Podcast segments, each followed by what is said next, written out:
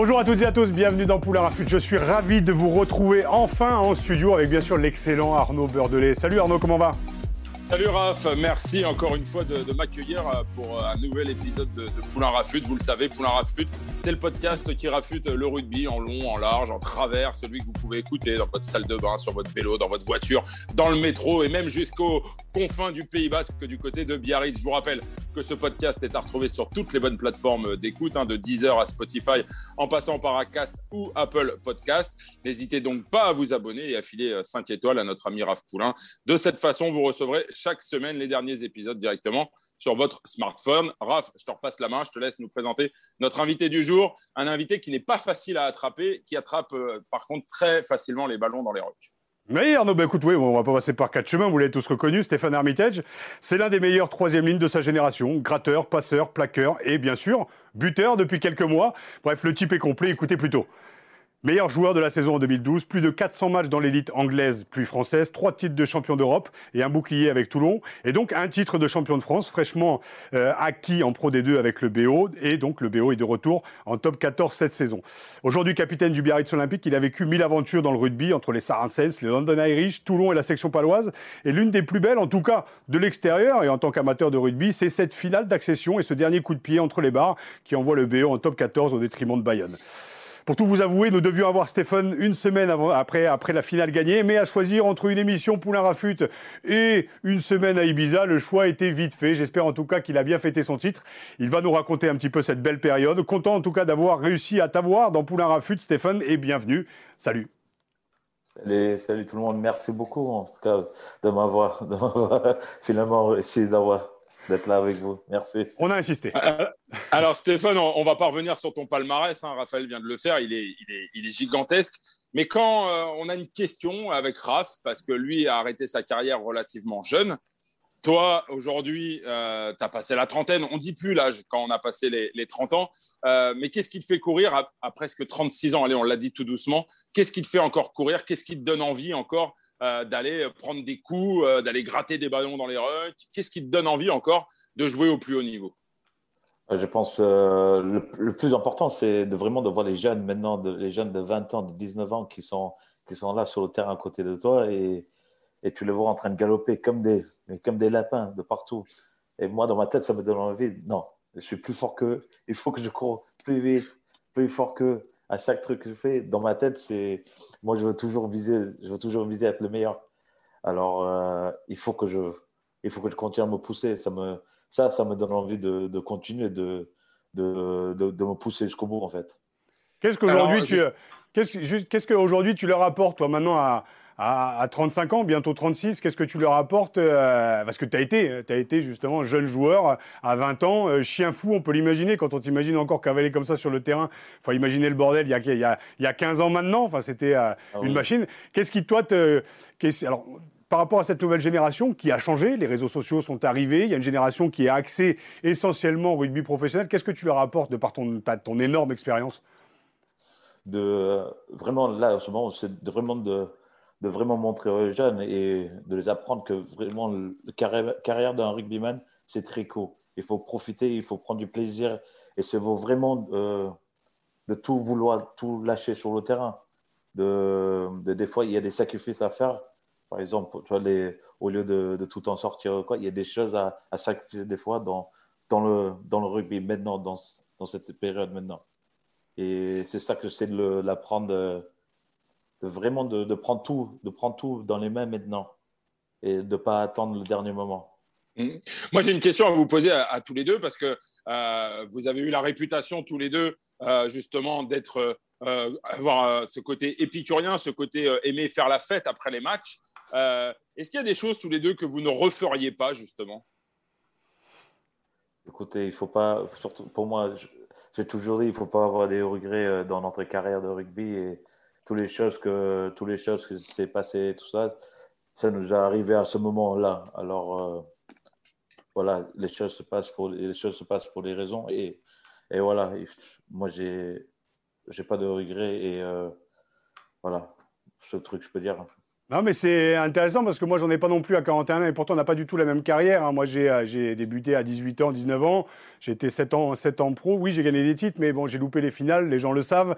J'étais euh, bringueur aussi parce que j'étais plus titulaire en troisième mi-temps que sur les deux premières à la fin de ma carrière.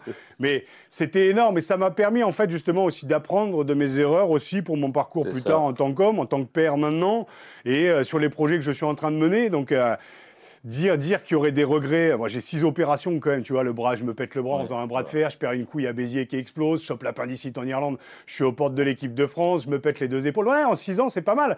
Mais Ah dire. Ouais, ouais, ouais, ouais. Donc, il y a hygiène de vie un petit peu, voire beaucoup. Mais aussi à côté, le côté chien fou que j'étais. Mais d'un autre côté, derrière, je pense que ça te forme. L'échec aussi te forme. Et je sais pas, d'ailleurs, je vais rebondir là-dessus. Aux États-Unis, et peut-être en Angleterre, quoi, toi qui as aussi cette, culture euh, anglo-saxonne, euh, le droit à l'échec, là-bas, il est vu comme quelque chose de ben, d'un parcours de vie qui permet justement de grandir. En France, c'est un petit peu tabou, l'échec. Je sais pas ce que tu, ce que tu en penses. Oh, c'est question. C'est. Je sais pas trop comment il faut répondre ça. C'est une question très philosophique, mais euh, C'est c'est vrai, c'est vrai, vrai qu'en Angleterre, on a l'impression que les, les- les supporters sont peut-être plus, plus tolérants, acceptent plus facilement qu'un joueur euh, euh, passe à côté d'un match. En France, on a le sentiment que parfois, un joueur qui rate un match, euh, bah, tout de suite, il, il se fait entre guillemets assassiner, non, Stéphane? Oui, c'est ça, mais je pense que c'est tellement. Je ne vais pas dire qu'en Angleterre, les, les, les supporters, ils sont. Euh, Ils sont. euh, comment, comment dire À Plus- fond, à fond derrière, mais c'est juste. En France, il y en a beaucoup, surtout pour nous à Toulon, où le seul sport, c'était le rugby. Ils sont vraiment passionnés. C'est. C'est des supporters qui sont, c'est c'est carrément, c'est leur vie. C'est alors des fois, je comprends bien pourquoi, pourquoi euh, pour eux, il peut, il peut tourner un peu contre nous. Mhm. Et euh, aussi, c'est voilà, c'est juste parce qu'ils sont vraiment, ils sont vraiment, ils sont vraiment beaucoup de passion, c'est ça. Et en Angleterre, Alors- il y a, en Angleterre, il y a plein, de- il y a plein d'autres choses. euh, voilà, au bout d'un moment, ils s'oublient et ils passent au foot, au- par exemple, tous les autres sports. Euh, le rugby, c'est, c'est en Angleterre où ça a commencé, c'est, c'est un truc. euh, tu peux même, si tu gagnes, tu perds euh, match nul, euh, tout le monde se met ensemble et voilà et on fait le troisième mi-temps ensemble. C'est, Mm. c'est plus pareil maintenant. Vous avez vécu tous les deux euh, l'apogée euh, d'un club, euh, le Stade français, RAF, au début des années 2000, Stéphane avec le RCT euh, dans les années 2010, avec trois titres de Coupe d'Europe et un, et un bouclier de Brennus. Qu'est-ce que vous retenez quand vous regardez vos, vos parcours? Qu'est-ce qui, qu'est-ce qui vous a marqué tous les deux dans... Est-ce que c'est l'aventure humaine avant tout que vous avez, que vous avez traversé plus que les titres ou pas? Vas-y, Stéphane. Sté- Stéphane Euh, pff, mon avis, c'est les, deux, franchement, parce que euh, d'être venu ici, moi, au début, quand je signais à Toulon, on m'a dit, Mourad, il m'a dit que je serais le, quatrième choix en, numéro 7. Alors, pour moi, c'était un challenge euh, de, déménager d'Angleterre, de, de prendre ma vie, de prendre ma femme et de venir en France euh, et d'essayer de vécu un truc que je ne savais pas que ça allait fonctionner ou pas. Alors ça, c'était un gros parti, mais aussi les joueurs que je rencontrais. Il y avait des joueurs sur le terrain où je regardais à la télé. Ça fait bizarre de le dire, mais moi, je regarde à la télé, je disais, oh, lui, il est magnifique, et, oh, il, est, il est trop fort. Par exemple, euh, Carl Lehmann, moi, je regarde à la télé. Euh, Johnny Wilkinson, je regarde à la télé, mais j'ai eu, le- j'ai la chance de jouer avec lui à l'équipe d'Angleterre, mais aussi de jouer avec lui à Toulon. C'est juste, euh, c'est tous les joueurs qui sont passés par là, ça m'a, c'est ça qui m'a, c'est ça qui m'a touché plus que le, de gagner le titre. Tu as vécu comme un rêve cette période-là, un petit peu, Stéphane? Ah oui, grave. Tous les, la plupart du temps, je me pinçais pour voir si j'étais, si j'étais encore vivant. Parce que moi, franchement, j'ai vécu euh, des joueurs que moi, je trouvais que c'était le meilleur du monde. George Smith, euh, euh, Giovanni Kirk, Chris Masoué, Johnny Wilkinson, Matt Ghetto. Tu vois, les noms, je peux, je, peux, je, peux, je peux dire plein de noms. Alors, pour moi, c'était, c'était un rêve d'enfance de, pouvoir jouer avec ces mecs. Et t'es devenu, devenu une. euh, parce que tu parles de légende, mais quoi qu'on en dise, et on parlera de l'équipe d'Angleterre aussi après, mais t'es devenu aussi une forme de légende. Je veux dire, les trois titres, je vais dire, tu titulaire, je veux dire, indiscutable euh, à ton poste pendant, pendant des années, sous la coupe de Bernard Laporte, que moi-même j'ai eu. Alors, je vais parler de mon expérience, moi, au Stade français, c'est un petit peu pareil. Sauf que j'étais pas passionné, je ne pensais pas faire carrière. Euh, je ne voyais pas je- Dominici comme un, comme un monstre sacré, même si je regardais le tournoi des cinq nations.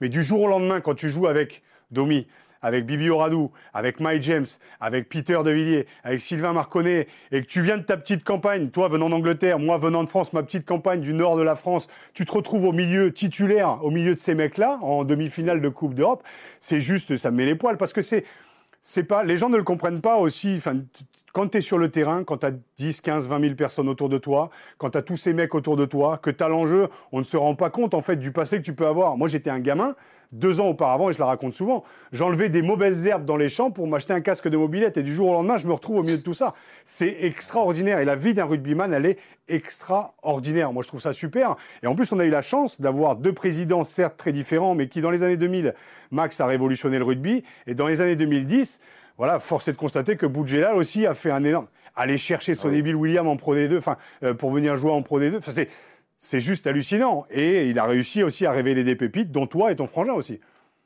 Ah oui, c'est, euh, c'est vrai. Surtout en parlant de ça, moi, je lavais les crampons, moi, au début, à Saracens, pour les pros.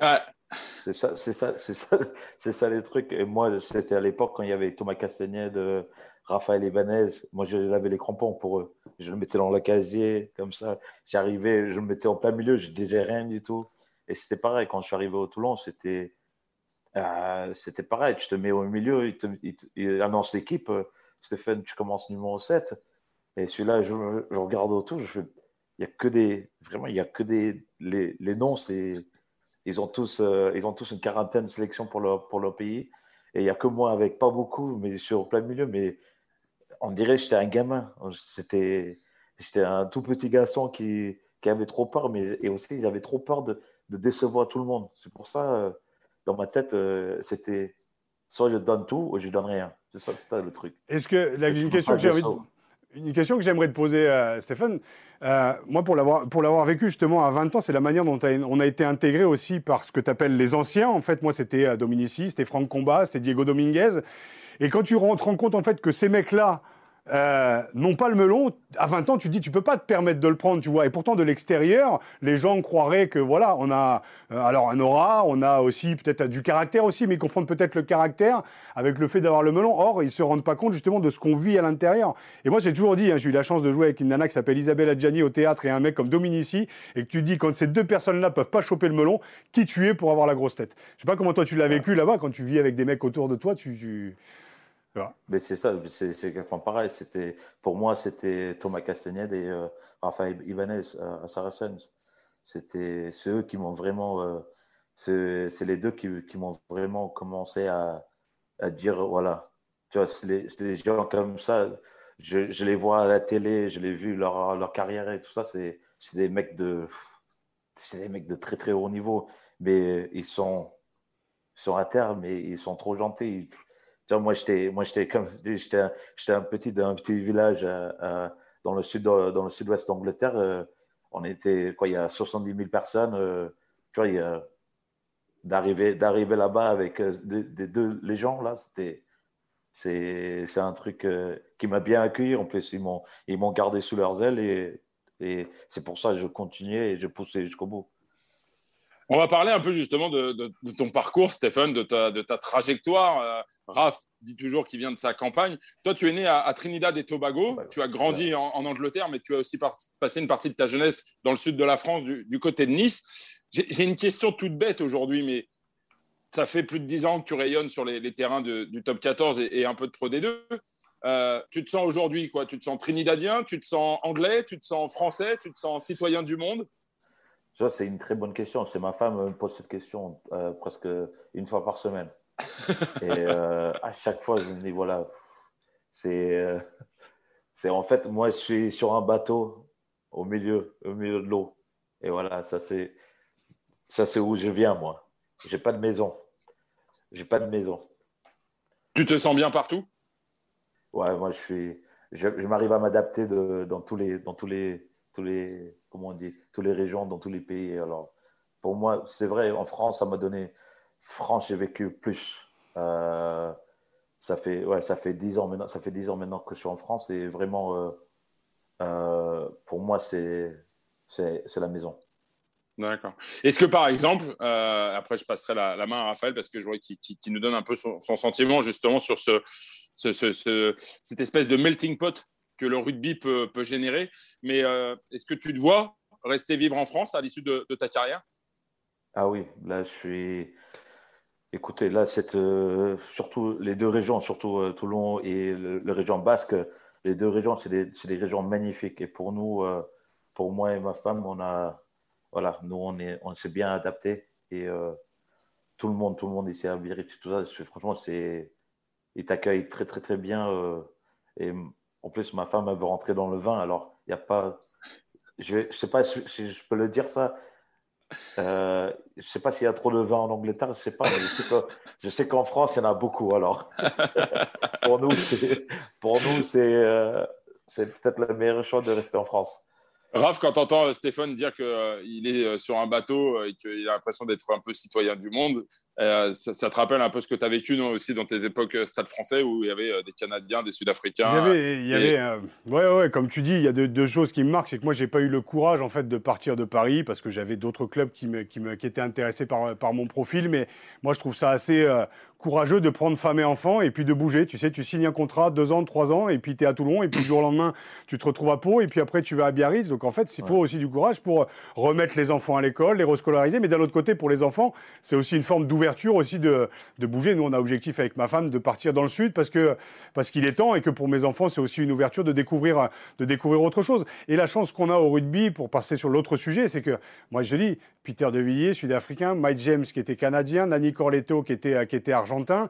Tu avais avais sept ou huit nationalités. Ah et puis je pense que le même discours que Bernard tenait au début de chaque année à Toulon, il le tenait à Paris avec Max. C'était on va être champion de France, on va être champion d'Europe. Si vous êtes ah d'accord, on reste tous dans la salle. Si vous n'êtes pas d'accord, il y a une porte. Personne n'est jamais sorti. Hein. Et on a eu ce palmarès-là parce qu'on a eu des gens qui, euh, qui, étaient couillus, qui étaient précurseurs, qui avaient du caractère. Parce que pour tenir les mecs qui avaient à Paris, et pour tenir 5-6 ans plus tard, 8 ans plus tard, après la Coupe du Monde, les deux Coupes du Monde, tenir à Toulon les Lemans et tout ça, il faut du caractère. Et je pense que tu vas nous en parler d'ailleurs de, de, ton rapport avec Bernard Laporte, mais euh, mais gros caractère. Et en fait, ça te forme en tant qu'homme de découvrir toutes ces personnalités, tous ces gens. Ah et ben, tu vas chercher le positif dans chacun d'entre eux. Et je pense que Bernard, il a un peu ce côté un peu euh, euh, patriarcal et père spirituel qui, qui fait du bien d'ailleurs quand on débarque à Toulon et qu'on est euh, tout jeune au milieu de tout ça. Quoi. Comment ça s'est passé d'ailleurs avec Bernard? Avec Bernard, moi j'avais peur de Bernard. je, pense que c'était pas le seul. Bernard, c'était un mec qui était, il était comment dire, il était vraiment strict, mais aussi, il te laissait, il te laissait euh, comment dire, il te laissait euh, d'être euh, toi. il voulait, il voulait pas te changer. Il veut que tu sois le meilleur de toi, mais, mais soyez strict. Et pour moi, c'était un truc, lui, un truc qui m'a toujours dit, écoutez, il y a deux bus. Il y a un bus qui va aller là-bas. Comme tu disais avant, il y a un bus qui va là-bas. Ça, c'est pour champion de France, champion d'Europe. Et il y a l'autre bus. Et euh, c'était à vous de décider dans quel bus vous voulez être. Et pour moi, c'est, pour moi dans ma tête, j'ai toujours, j'ai toujours retenu ça parce que moi, je savais à l'époque, c'était, c'était le temps où il y avait à, aucun, à tout moment, il pouvait faire rentrer un autre joueur à ta place. Alors, euh, c'est ça qui me mettait toujours dans la tête, Bernard, pour dire voilà, si, si tu n'es pas au niveau, tu ne vas pas jouer. Alors, pour moi, c'était OK, tout le temps, tous les entraînements, j'allais, j'allais à 2000, tous les matchs, c'était 2000. C'était, et tout le monde, c'était pas juste moi, c'était les anciens, c'était, c'était tu voyais Carl le mec, le, un des seuls piliers à, l'époque qui pouvait faire 80 minutes. Mmh. Mais lui aussi, il avait, il avait la même euh, conversation avec Bernard Laporte en disant voilà, écoutez, c'est, je sais que vous avez tout ça comme euh, palmarès et tout ça, mais moi, je suis Bernard Laporte. C'est moi le, c'est, moi le boss. Alors, c'était, c'était comme ça, c'était comme ça pour tout le monde. Ça pourrait être ton dernier match. Alors, c'était, étais obligé de tout donner à chaque fois. Le côté strict, t'en parlais. Moi, j'ai une anecdote avec Bernard. On prend une branlée contre La Rochelle. Levé à 5 h du matin, vidéo à 6 h, à 7 h sur le terrain. Et tout le monde dégueulait à 8h30. Et on n'était pas sorti la veille. Et je peux te dire que quand tu prends ça et que tu as 19 ans, là, tu sais où tu mets les pieds avec Bernard. Mais après, derrière, comme tu dis, il avait cette capacité de te mettre en confiance. Et il avait une intelligence situationnelle, c'est-à-dire qu'il cherchait à connaître aussi les gens qu'il avait face à lui. Tu vois, d'autres euh, auraient tendance à te mettre dans une catégorie de personnes. Lui, il faisait du cas par cas et je trouvais ça intéressant. Il y avait toujours un petit mot euh, plutôt sympa à la fin des matchs. Moi, je loupe un essai en 2001 où j'ai plus qu'à aplatir. D'ailleurs, Pour l'anecdote, c'était le patron d'Hippopotamus qui m'a offert deux places pour aller à la piscine pour m'apprendre à plonger, parce que je n'avais pas plongé dans l'embut. Et, euh, et, euh, et, Bernard m'a émis deux nuquettes dans les vestiaires en disant T'inquiète pas, ça va passer. Bon, Bernard, euh, Max Godini m'a émis deux fessées. Mais, mais voilà, et ça, ça, ça, démontre que voilà, Bernard a cette capacité de, de pouvoir s'adapter. Voilà. J'aimerais, euh, j'aimerais, Stéphane, aussi qu'on parle d'un un, pan de ta carrière qui est, euh, qui est assez peu connu, puisque tu as eu cinq sélections, tu étais très jeune avec le, le 15 de, la Rose, et après tu as fait ce choix de venir jouer en France, euh, qui t'a privé probablement d'un, plus grand nombre de, sélections. Tu, as dit tout à l'heure qu'il ne fallait pas avoir de regrets, mais est-ce que finalement tu, tu, tu bah, c'est pas des regrets, mais est-ce que tu aurais aimé avoir davantage de sélections avec le 15 de l'Euro Est-ce que tu que as compris finalement le, le, règlement qui avait été mis en place à l'époque euh, par la fédération anglaise?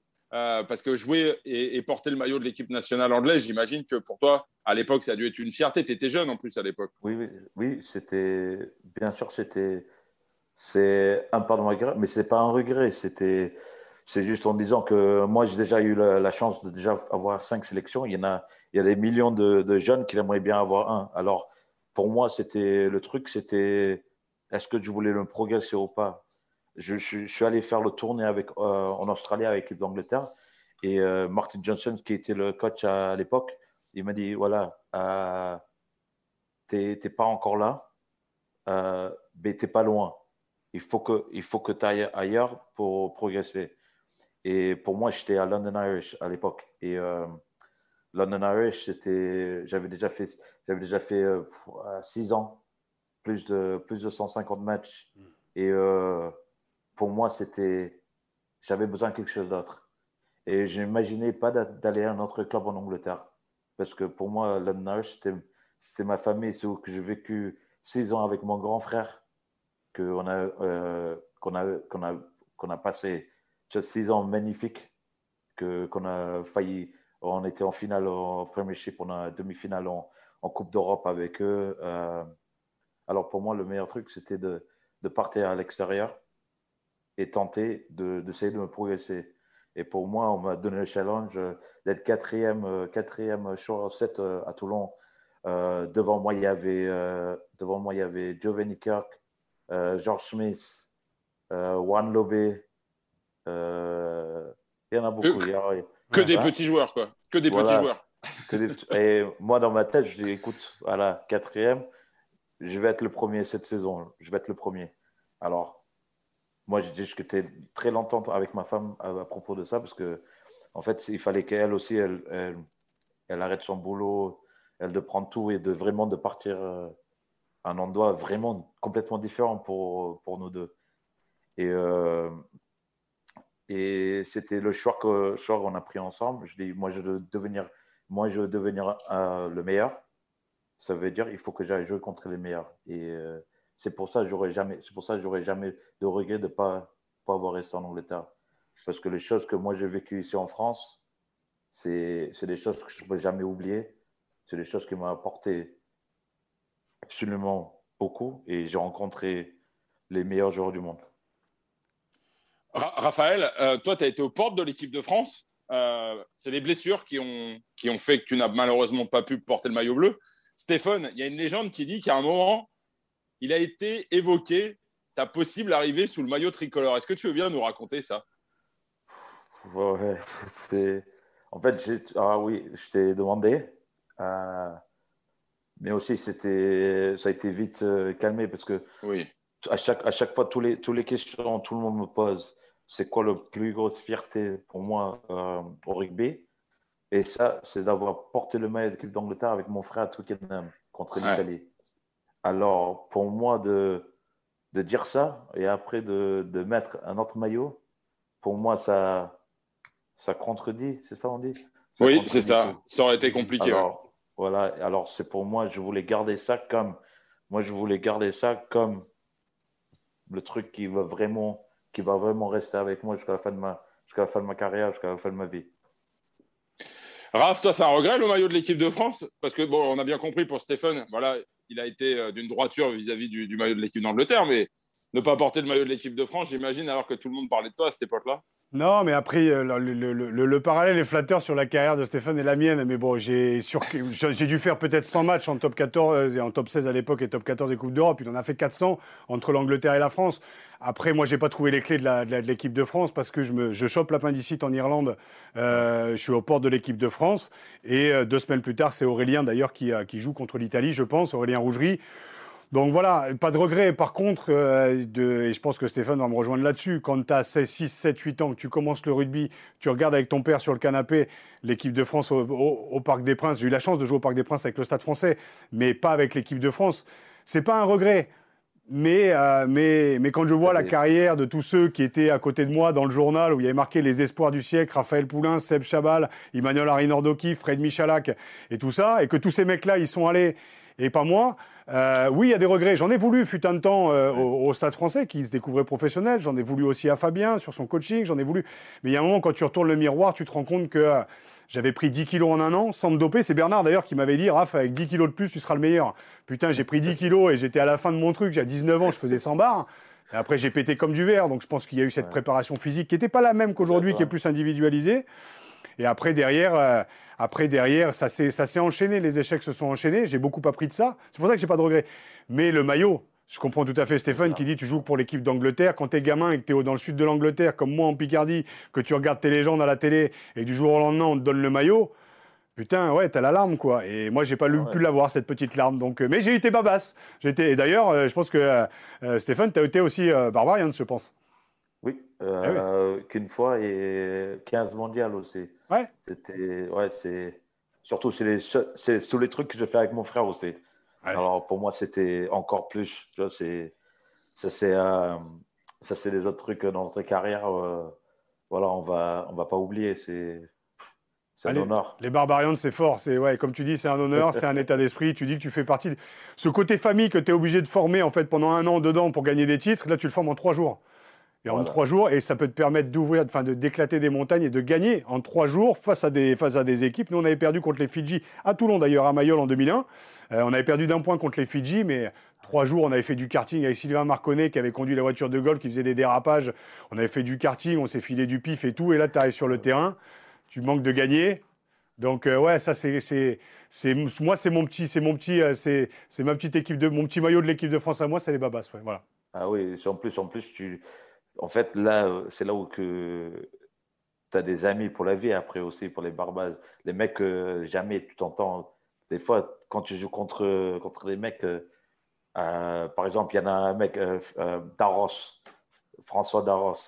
Je ne supportais pas quand il joue pour Brief. mais maintenant, quand on joue ensemble, maintenant, il est, il, franchement, il est bonnard.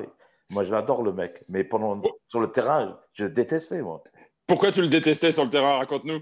Parce que ah, il est sale. Hein, à l'époque, quand tu pouvais mettre les, c'est pas, à l'époque quand tu pouvais faire, quand il y avait, quand il y avait plus de moins de. Quand il n'y avait pas d'arbitrage, quand il n'y avait pas d'arbitrage vidéo. Vidéo, c'est ça. il était, il était très fort, François. Euh, un, mot sur la, fin de ton, parcours avec Toulon, parce que j'ai lu dans la presse que tu étais parti un peu en froid avec le président du RCT, alors que vous avez tous vécu avec Mourad, avec Bernard Laporte, avec l'équipe de rêve que, qui était celle du, RCT durant notamment ces, trois années où vous avez été champion d'Europe. Qu'est-ce qui s'est passé pour finalement que, le, tu partes de Toulon un petit peu fâché? En fait, je, suis parti, je voulais que, voilà, de partir euh, euh comment dire, euh, amicalement. Amicalement, oui, très bien. Voilà, mais en fait, c'est parce que en fait, moi, j'ai passé six ans. J'ai passé six ans à Toulon et pour moi, je pensais que c'était le moment pour moi de partir. Et, euh, c'était là au moment que, voilà, que moi, je voulais partir. Euh, je voulais partir, j'avais des options. J'avais des options, mais voilà, il me restait encore un an de contrat. Euh, Mourad, il m'avait proposé, il m'avait proposé euh, prolongation, mais pour moi, c'était. J'ai toujours dit, le moment où, je, ne m'amuse plus, où j'aime plus le rugby, il faut soit j'arrête ou soit je change quelque chose. Et pour moi, c'est arrivé, arrivé à ce moment.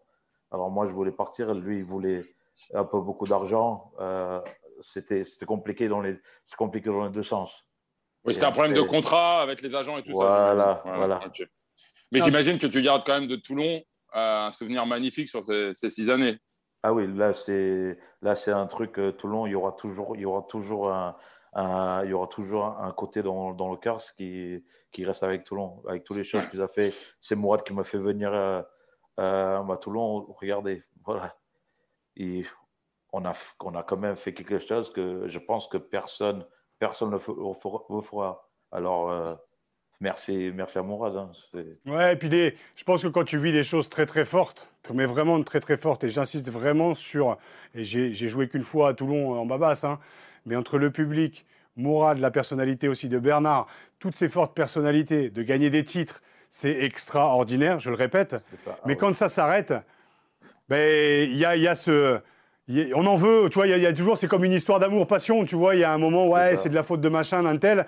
Tu prends un peu de hauteur, tu prends un peu de le large, et quand tu en reviens, tu te dis, mais en fait, c'était tellement magnifique, et tu vas te remémorer justement tout ce que tu as ah fait de bien, tout ce que tu as fait de bien avec ce club, et puis les petits anicroches d'une fin de contrat avorté ou d'autres trucs.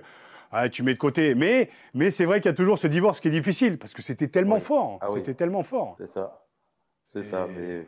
C'est violent. C'est, comme on dit, comme on dit c'est. Euh, c'est la vie, tu vois. C'est, c'est, euh, je vais garder, je vais toujours garder, je vais toujours garder les souvenirs de, Toulon. Mmh. Euh, c'est, c'est vraiment, le club qui m'a vraiment, euh, qui m'a vraiment révélé. De trouver, voilà, de mmh. trouver le, le, meilleur de moi.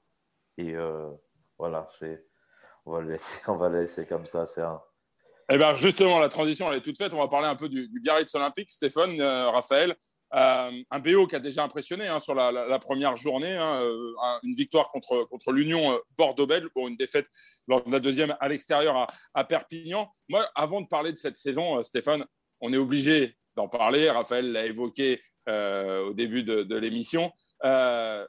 évidemment, on doit, on doit revenir sur ce fameux match de, de barrage euh, qui a permis l'accession au Biarritz Olympique. Un contexte incroyable, c'était face aux voisins bayonnais, un match qui va aux prolongations, qui se termine au tir au but, et le buteur qui donne la, victoire au BO, qui permet au BO de revenir quelques années après euh, parmi l'élite, c'est Stéphane Armitage. Qu'est-ce qui te. Voilà, raconte-nous un peu ce qui se passe dans la tête de Stéphane Armitage euh, dans les quelques secondes qui précèdent ce coup de pied? Parce que. Ça, c'est une très bonne question parce que je suis sûr que juste avant, je voyais plus rien, j'entendais plus rien. Peut-être j'avais un blackout, je ne sais pas du tout, mais euh, pour moi, juste avant, c'était, euh, on s'est tous réunis, on, tous réunis, on, s'est dit entre nous, c'est, euh, c'est vraiment, c'est, il n'y a pas de, écoute, il n'y a pas de, a pas de perdant là. Là, c'est un truc qui, qui s'est arrivé qu'une seule fois avant, c'était l'Est contre Cardiff. Et de terminer, terminer un match comme ça pour le barrage, il y en a un pour monter, pour descendre. Écoute, il n'y a, pas de, a pas de perdant. Alors, il faut aller juste. Fais comme on fait tout le temps, juste poser le ballon et taper sans réfléchir. Mais pour moi, c'était ça le truc. J'avais un truc dans ma tête parce que moi, moi je suis un troisième ligne qui pense que, qui pense que je suis à l'ouverture en fait. Et je pense que, et je, pense que je suis meilleur buteur de presque tous les 10. Alors, euh, juste, juste, derrière Johnny Wilkinson, quoi. Non, même, je crois, je suis pareil que lui, je avis. non, parce qu'en en fait, non, nous, depuis, depuis, que je suis, depuis que je suis à London Irish, après tous les entraînements, on fait des, tu vois, on fait des coups de pied, on fait des compétitions pour voir qui va payer les cafés, qui va payer les restos. Et je peux dire maintenant, en, bah, en 19, 19 ans, 16 ans, je n'ai pas payé les cafés. Et ça, c'est, et ça, c'est contre, ça, c'est contre la plupart de, tous les trois quarts de, de parler de mon frère, de Matt Ghetto, de Drew Mitchell. De... On n'a jamais joué avec Johnny. Il ne voulait pas jouer avec nous. Il ne voulait pas nous payer les cafés. C'est comme Diego Dominguez à Paris. C'est ça, le ah mec fait les cafés. Non, non, il s'est barré d'ailleurs. Une fois, 10 ah, cafés. On lui a dit Diego, t'as payé les cafés. Il était en Italie, le mec. On avait joué contre Trevisano, je sais pas quoi. Il nous a dit non, j'ai pas payé les cafés, c'est pas pour moi. Non, mais ces mecs, quand même, numéro 10. Ah, ils, ont tous, ils ont tous peur. Alors, moi, j'ai peur, de, moi, peur de rien.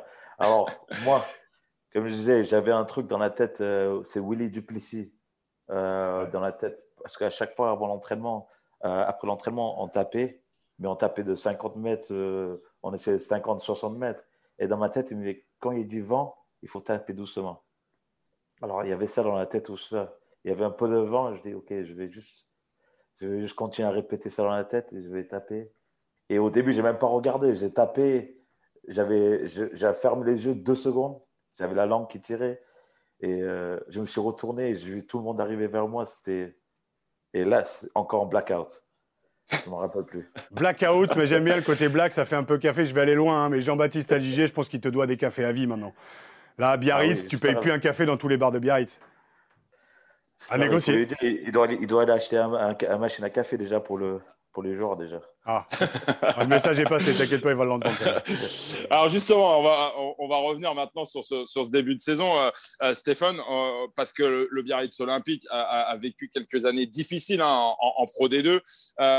qu'est-ce, qui, qu'est-ce qui va permettre, on sait que c'est très difficile pour un club qui, qui monte en, top 14, qu'est-ce qui va permettre aujourd'hui au Biarritz Olympique de pouvoir réussir ce défi, ce pari de se maintenir parmi, parmi les meilleurs clubs de France?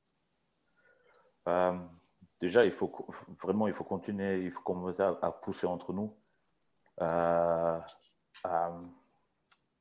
ouais, parce que je pense que avec les, avec les joueurs qu'on a, c'est vraiment, euh, euh, c'est c'est l'équipe, c'est l'équipe ils sont là pour être vraiment pour être pour être compétitif, pour jouer contre les meilleurs. Regardez Bordeaux, on a fait notre match, on n'a rien lâché. Et c'est ça le truc, c'est de vraiment d'être des chiens, de, de, de, vraiment de pas se lâcher. C'est euh, vraiment, vraiment de, de, continuer à pousser pour nous en fait.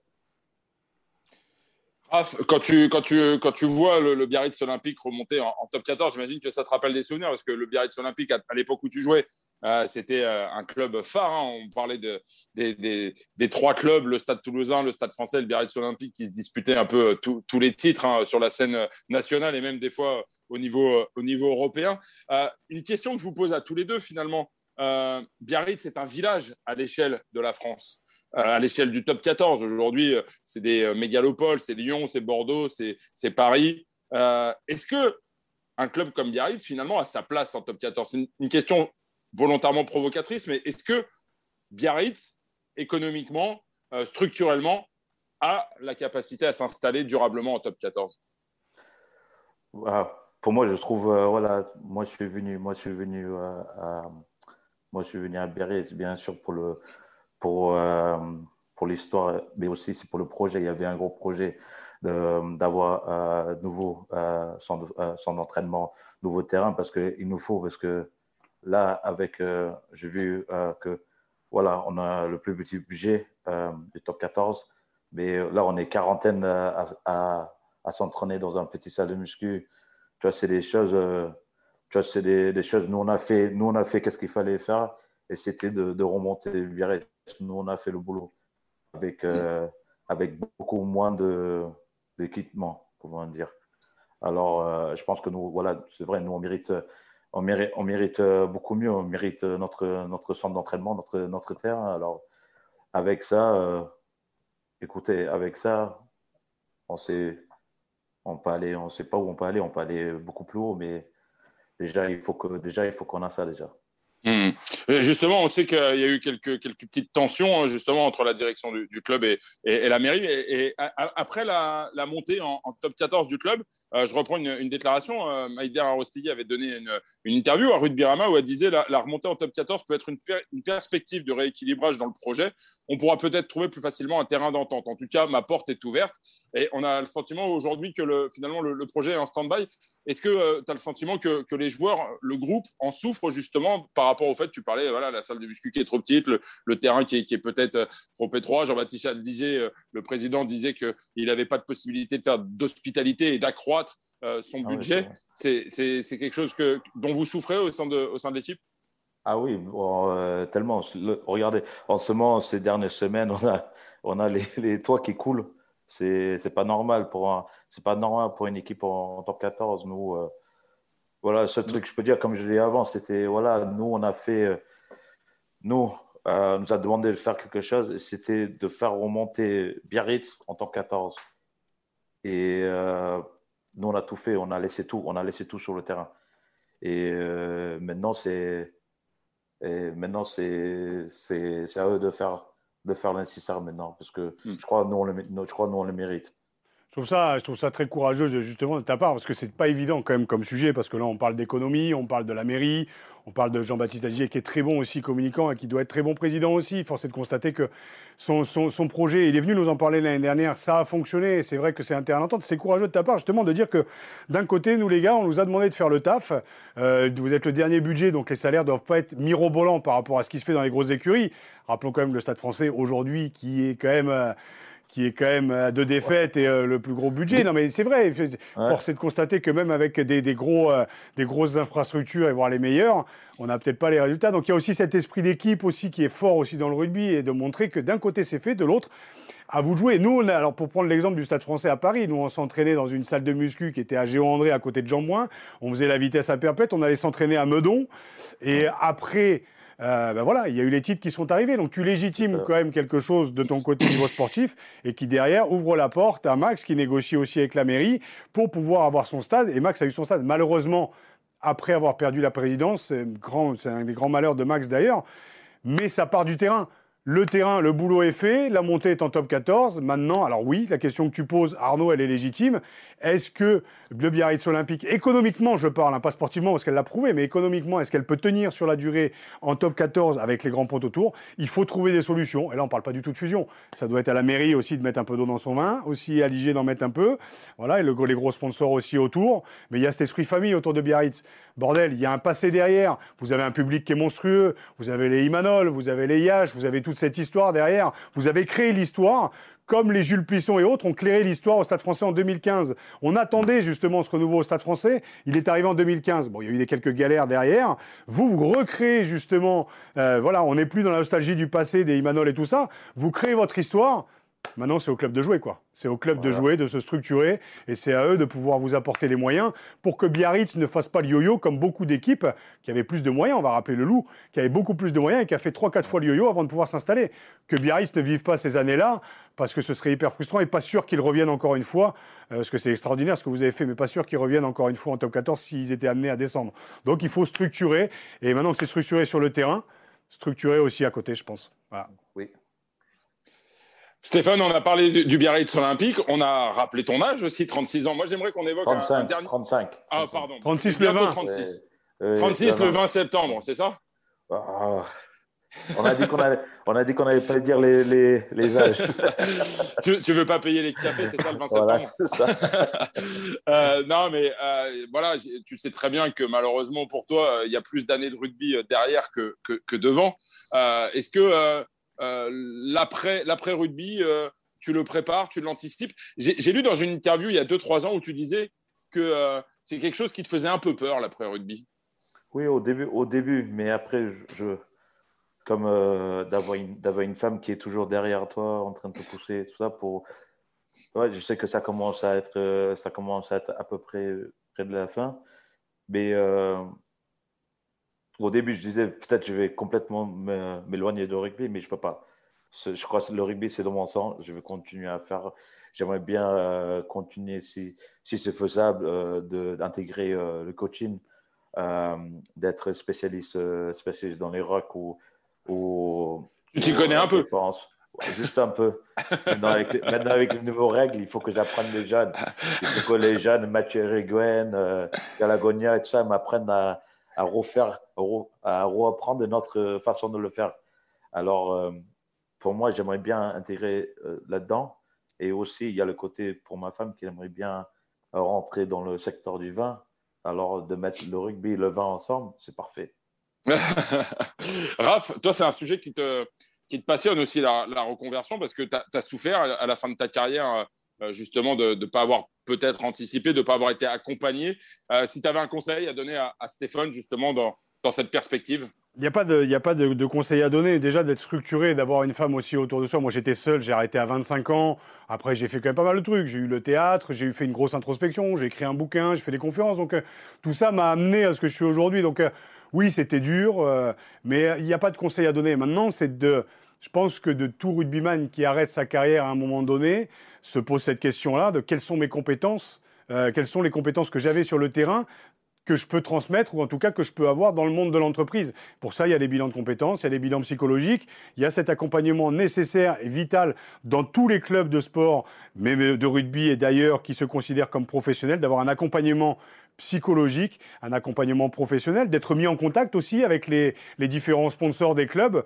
Donc, euh, si, si j'ai un contexte, Evan, un, un, conseil à te donner, fais comme Jérôme Fiol va chercher des cartes de visite. Jérôme Fiol, il est sorti avec un classeur de cartes de visite, il en a à peu près 1000, mais force est de constater que derrière, il a réussi aussi sa reconversion. Je ne dis pas que c'est grâce ah aux cartes de visite, mais on a la chance d'avoir un réseau, on s'en rend pas compte, on est constamment à 100% sur le rugby. On a la chance d'avoir un réseau, en fait, tout autour de nous, de gens qui ont des compétences, de gens qui ont des usines, de gens qui ont des boulots, des métiers, qui peuvent nous aider. Et je trouve qu'en plus, l'histoire, elle est belle, c'est quand tu termines dans un club, que le club s'occupe de toi après derrière. Et puis avec un sponsor de dire vous n'êtes pas là que pour venir serrer des paluches aux joueurs et de faire des selfies ou de prendre des autographes. Vous pouvez en plus les accompagner sur le. Donc je suis pas inquiet pour Stéphane. Maintenant au niveau du pinard, juste pour ta femme, pas certain qu'à Biarritz, si elle trouve vraiment son bonheur, je suis pas sûr. Mais tu as Bordeaux juste au-dessus. Et entre Toulon et Biarritz, tu as Béziers, tu as Narbonne, tu as les équipes de rugby qui cartonnent pas mal, tu as Montpellier aussi. Donc tu peux, je pense qu'elle peut trouver sa place dans des vignobles là-bas. Et puis toi, de t'épanouir dans ton nouveau métier de coach. Et euh, je pense que tu, ouais, ouais, tu seras bon. Et moi, j'ai une question quand même. Euh, qui est le meilleur dans les rocks entre Bastaro et toi? Bah, C'est toi, non? Ah, bien sûr. Même Basta, même Basta, il le dira, c'est moi. Il a intérêt, en fait, il a intérêt. Il a pris, il a pris tout sur moi, c'est sûr. C'est pour ça maintenant, il joue numéro 8, parce qu'il voulait me copier. C'est comme mon petit frère, il voulait toujours me copier. Bah, ça, juste pour conclure, euh, Stéphane, il y a quelque chose qui, me marque durant cette émission, et tu en parles très souvent, c'est euh, ton frère, Dylan. On a un peu perdu euh, sa trace en France. Est-ce que tu peux nous donner des nouvelles? Est-ce qu'il vit en, France Qu'il est reparti vivre à Londres? De quoi voilà, Qu'est-ce qu'il fait aujourd'hui? Là, Dylan, en ce moment, là, il est reparti en Angleterre pour, pour suivre le chemin de son petit-fils qui a, qui a 13 ans. En fait, qu'est-ce qu'il a fait? C'est il a ouvert une académie de rugby, euh, Dylan Armitage Academy, en Angleterre, euh, à côté de Twickenham. Et c'est vraiment c'est pour donner les leçons à tous les enfants euh, qui sont de toute toute comment dire toute région de n'importe la taille de la taille le poids c'est l'âge c'est vraiment de spécialiser des, des, entraînements pour chacun des, des enfants pour pour qu'ils réussissent le meilleur plus tard. Donc on imagine, on imagine qu'ils vont faire venir un spécialiste des rucks. Moi, la question que je me pose, c'est est-ce que tu feras payer ton frangin ou pas pour intervenir Bien sûr. Ah, non, mais ça va être pour les cafés, parce qu'on va faire les tirs au, poteau aussi. pour les enfants. Non, pour les enfants, je ferai avec plaisir pour les enfants, mais pour mon frère, par contre, je lui fais payer, lui. c'est top. Et il y a aussi ton, ton petit frère, Guy, et euh, j'ai souvenir que vous avez joué euh, quelques matchs quand même ensemble à Toulon, tous les trois. Oui. J'imagine que vivre un match au plus haut niveau comme ça avec ses deux frères, ça va être quelque chose de très particulier, non? Ah oui, c'est un truc, c'est un truc euh, énorme, pas seulement pour moi, c'est pour, pour, pour, ma mère, surtout ma mère.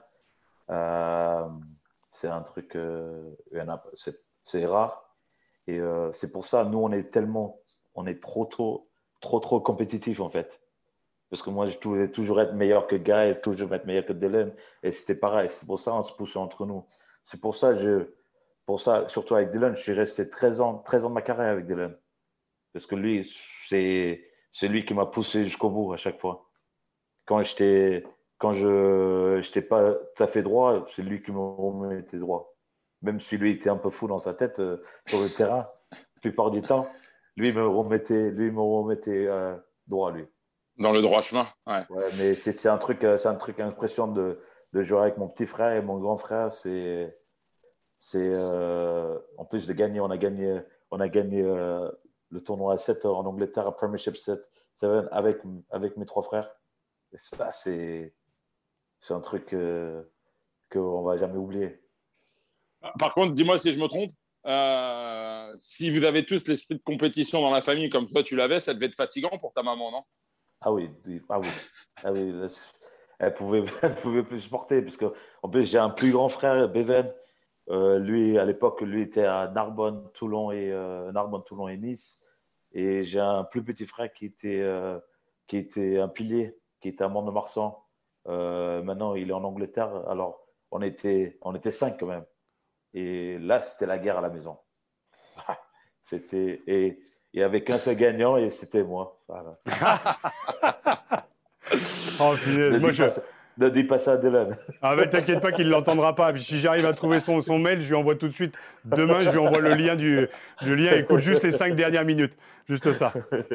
Stéphane, un, grand merci pour ta participation. Raph, je te laisse le, le mot de la fin. C'est toujours toi qui, qui conclut euh, ton sentiment sur ce que, cet échange que tu viens de vivre avec Stéphane Armitage, dont je rappelle, trois titres de, de champion d'Europe, un bouclier de Brennus, deux fois élu meilleur joueur européen, euh, cinq sélections avec l'équipe d'Angleterre et aujourd'hui capitaine du Biarritz Olympique. Auteur, auteur, et l'histoire retiendra, auteur du coup de pied vainqueur face à l'aviron bayonnais.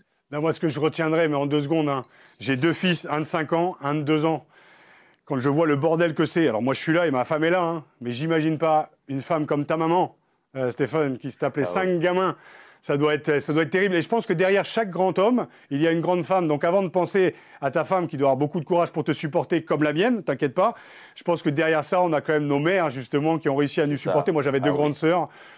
Donc euh, voilà, non, ce qui me marque chez, chez, Stéphane, et je suis ravi de t'avoir eu, c'est que euh, on a galéré à t'avoir, non pas parce que tu, tu rechignais ou quoi, mais qu'il y a eu ce titre et qu'après, derrière, voilà, c'est, on impose aussi parfois d'aller voir les médias. Mais euh, là où je suis content, c'est qu'en fait, tu t'es déridé tout au fur et à mesure de l'interview et que tu as eu la banane tout le long. Et je suis content d'avoir partagé ce moment avec toi parce que de l'extérieur, on voit le mec qui gratte, on voit le mec maintenant qui bute, tu vois, on voit le joueur très professionnel. Mais tu as quand même, ce que j'aime bien, c'est cette petite connerie dans le fond de l'œil, tu vois. Et celle-là, celle-là, elle est très très bonne. Donc je pense que si on avait eu l'occasion de jouer ensemble sous Bernard, sous Boudjelal, on se serait pas mal entendu. En tout cas, moi, je te ah promets, bah. par respect pour toi, de venir taper euh, un coup de pied des 22 et de te faire payer enfin un café au nom de tous ceux que tu as dû faire chier pendant des années. Voilà. Avec plaisir, avec plaisir. je viendrai à Biarritz. Ce pauvre, ce jeune, pardon, ce jeune filleul habite à Biarritz maintenant. Comme c'est mon meilleur pote, je vais y venir de temps en temps et je te promets, j'ai ton numéro, un petit texto, on fera une petite vidéo, un café et terminé on fera connaissance comme ça. C'est cool. Avec, avec plaisir. avec plaisir. Messieurs, un, grand merci. Stéphane, euh, bon match pour, pour ce week-end avec le, Biarritz Olympique. On se retrouve, messieurs, pour Poulain Rafut la semaine prochaine, même endroit, même heure. Surtout, portez-vous bien. Prenez soin de vous. Salut. salut.